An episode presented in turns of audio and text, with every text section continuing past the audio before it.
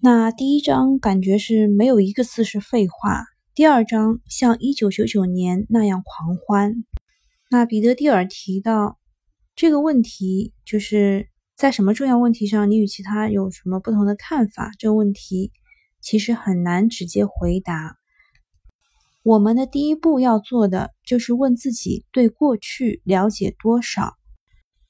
他认为。如果你能识别出那些不切实际的大众观点，你就能看到隐藏在这些观点背后的反主流事实。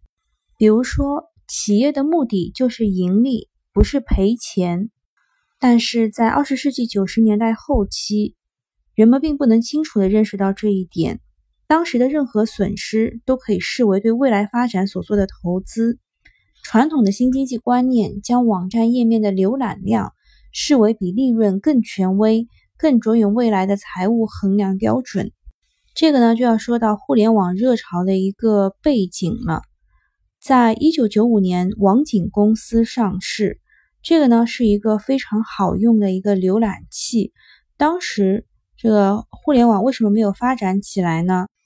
是因为其一，它的商业用途受到限制，直到一九九二年年末。另外一方面就是缺少好用的浏览器。